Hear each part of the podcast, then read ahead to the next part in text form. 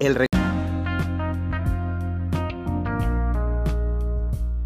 Hola, es todo un gusto saludarlos. Les habla su anfitrión Luis Rivas y hoy vamos a conversar sobre la cocina prehispánica mexicana.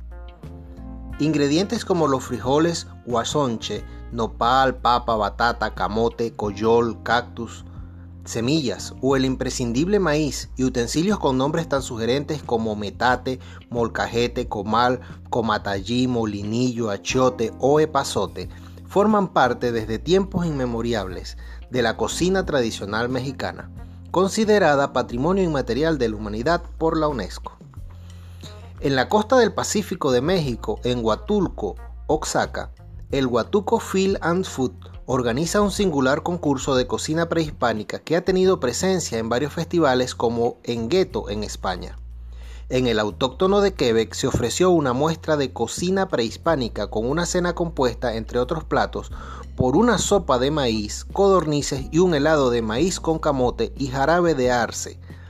La historia de la gastronomía mexicana se remonta al año 8000 a.C., cuando se consiguió dominar el cultivo doméstico de maíz que se convertiría en la base de la alimentación de la mayoría de las culturas mesoamericanas.